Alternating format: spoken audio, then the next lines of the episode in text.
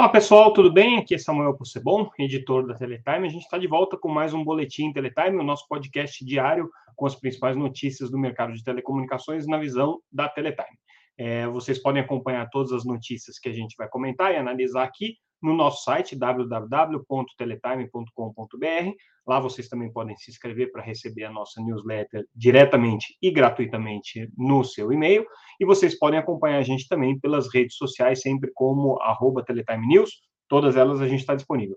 Esse podcast, se você está assistindo é, no YouTube, está disponível em todas as plataformas de podcast. Se você está assistindo é, ouvindo nas plataformas de podcast, saiba que também está disponível no nosso canal no YouTube, lá na, no Teletime Live.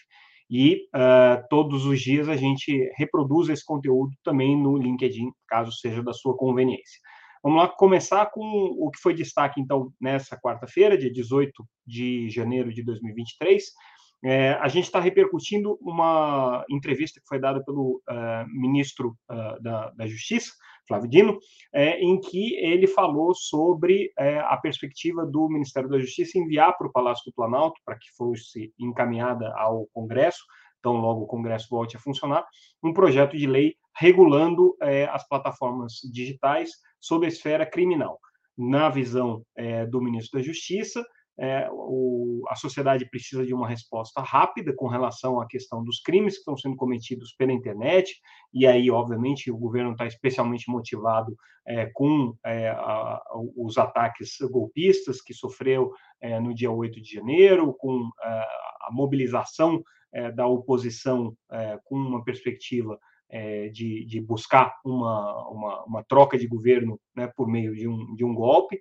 E aí, nesse aspecto, uh, o, o, caminho que o ministro da Justiça, Flávio Dino, considera como mais razoável é você ter uma criminalização de algumas atividades na internet. Essa criminalização aconteceria por meio de uma responsabilização também das plataformas digitais.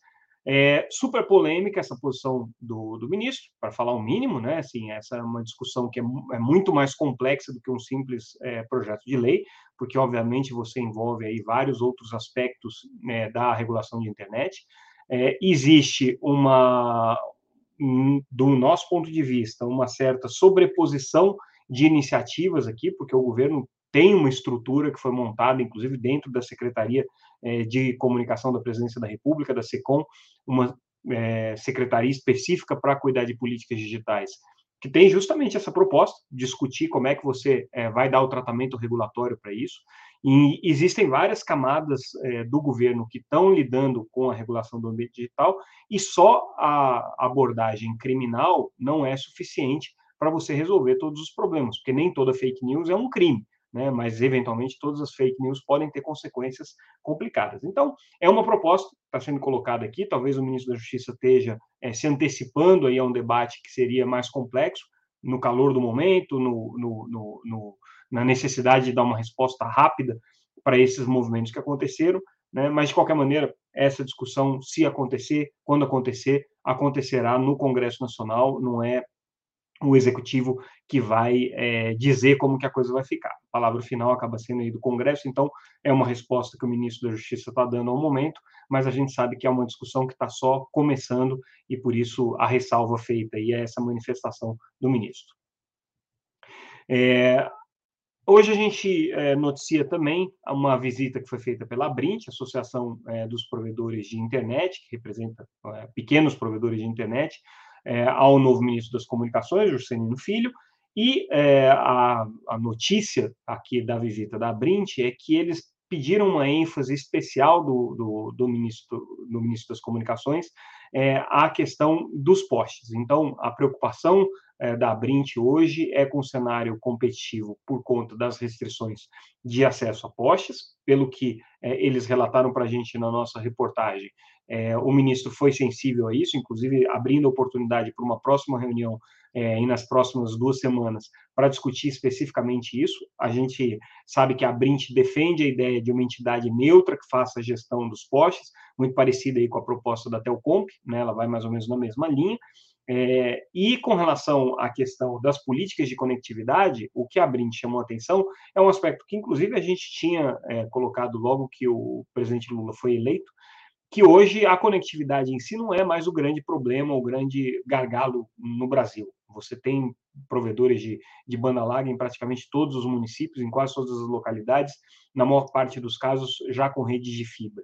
Então, esse, esse problema acabou se resolvendo pela atividade empresarial, pela atividade competitiva nas cidades. O grande problema é o acesso é, e as condições da população de contratar os serviços de internet. Então, o que a Brint coloca aqui é que se o governo encaminhar políticas no sentido de subsidiar o acesso à internet, de conseguir garantir que a população de baixa renda tenha acesso à internet, melhor e mais eficientes serão essas políticas na visão aqui da Brint. Então, interessante essa, essa visita, porque acabou rendendo um pouco é, uma, uma perspectiva de como que as políticas públicas podem ser encaminhadas aí. E, é claro, o ministro não é tão familiarizado com o tema, a gente já destacou isso aqui, o ministro não, não, não tem uma tradição é, de é, é, atuação, de é, é, defesa do setor de telecomunicações no Congresso, está aprendendo agora, então ouvir essas perspectivas é sempre interessante, até para que ele possa se familiarizar com esse tipo de problema que está sendo colocado aqui. Nesse caso, especificamente para a Brint, mas isso vale para outras associações também é, de porte equivalente. É, outra notícia que a gente traz é a liberação do uso da faixa de 450 MHz para redes privativas em aeroportos. Notícia importante, porque até muito recentemente essa faixa estava é, sob o controle das grandes operadoras, elas não conseguiram dar uso, destinação para banda larga, como é, foi previsto quando elas foram licenciadas, ainda faz muito tempo isso, ainda na época do leilão da faixa de 2,5 GHz, que aconteceu é, em 2012.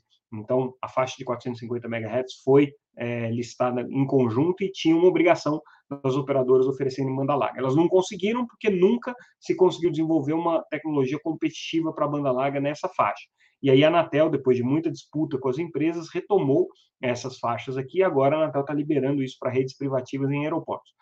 É, dois aspectos importantes aqui para destacar. Primeiro, que a Anatel está liberando é, canais muito pequenos dessa faixa. Né? Então, é, são canais aí de 100 kHz, então canais bem estreitos, é, basicamente dedicados a aplicações para a internet das coisas. Então, não é para aplicação em, em é, banda larga é, no sentido tradicional. Né? São aplicações para a internet das coisas em banda bastante estreita. O outro aspecto é que, obviamente, para redes privativas, isso aqui está sendo liberado em caráter é, secundário. Então, ah, no, não é um, uma, uma, faixa com proteção, não é uma faixa que tem garantia de, de interferências, né? É, mas também não tem licitação, não tem a necessidade de, de pagamento para o uso dessas frequências. Então, essa é a, é a abordagem que a Anatel resolveu dar para essa, essa liberação. Né? É, outra notícia que a gente é, destaca no nosso boletim de hoje, já, a gente já tinha antecipado isso no ano passado, é, eu acho que não chegou a entrar no podcast, porque foi na época que a gente estava em recesso né, no nosso podcast, mas a gente trouxe notícias quando a gente realizou o último Teletime Tech, é, em novembro do ano passado. A Vital anunciou hoje a criação do Comitê de Neutralidade, né?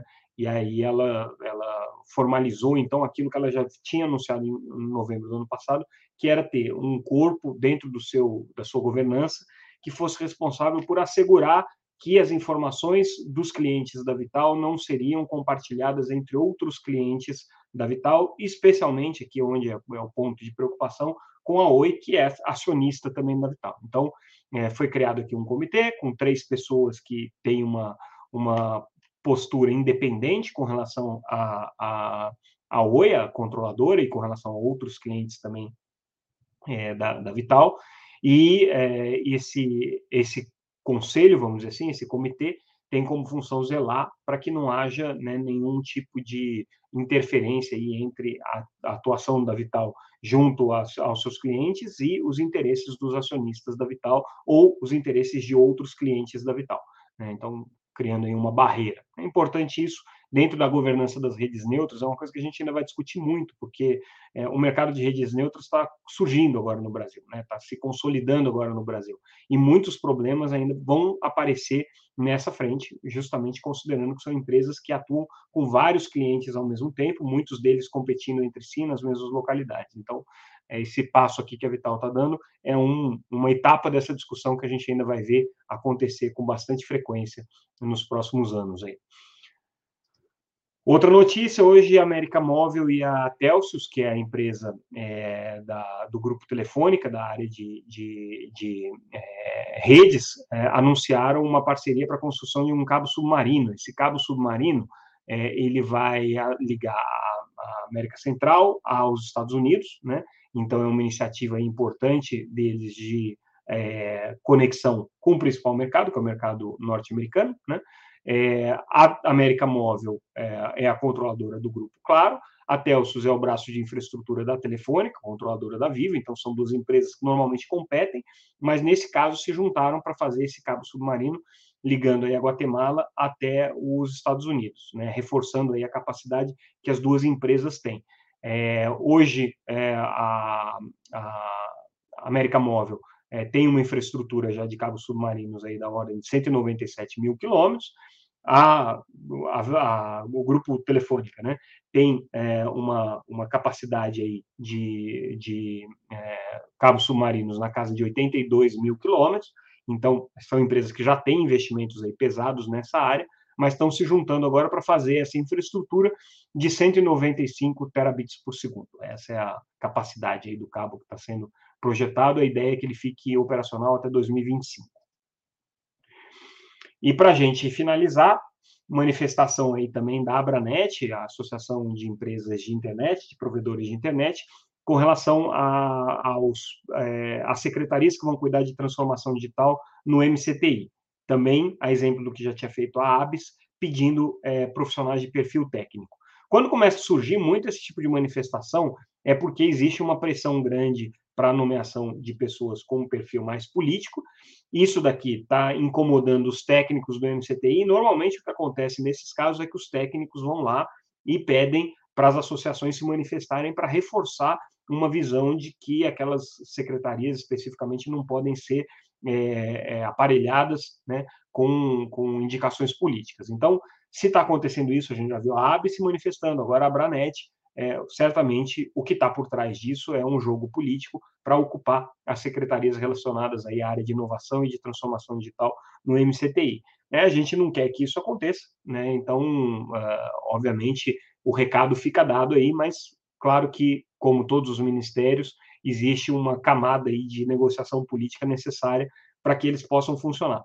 No caso especificamente do MCTI, a novidade do governo Lula é que ele acabou ficando com o PCdoB, que tradicionalmente não era o ocupante dessa, dessa pasta, apesar de já ter tido né, no passado é, ministros é, responsáveis pela área de ciência e tecnologia, mas eram, é, essa é uma pasta que tradicionalmente era mais ligada ao PSB. Então, certamente esse é um dos pontos aí de atrito.